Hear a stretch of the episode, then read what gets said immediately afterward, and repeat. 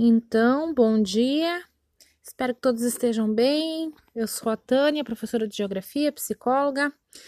E hoje eu vou falar um pouquinho para vocês sobre a campanha que o CNJ, né, Conselho Nacional de Justiça, elaborou para poder ajudar as mulheres que estão sendo vítimas, né, de violência agora nessa nessa quarentena.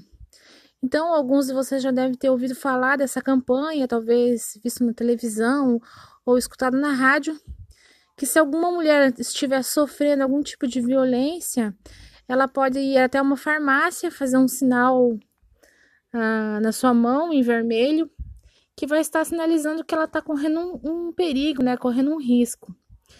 Então, pessoal, eu estou fazendo essa fala hoje para lembrar vocês que essa campanha existe, que ela está em vigor e que infelizmente a gente está passando por um momento que teve um aumento bem considerável desse tipo de violência para com as mulheres, né? E também a gente pode fazer um olhar para os nossos idosos que também estão sofrendo, certo? Nesse caso, como os idosos não estão saindo de casa, não estão podendo ter esse acesso, se algum de vocês, se nós soubermos de alguma violência contra o idoso, a gente pode usar o Disque 100 para estar tá fazendo essas denúncias, pessoal. Isso é muito grave. Infelizmente, a gente está passando por um período bem delicado e tem aumentado cada vez mais esse tipo de violência.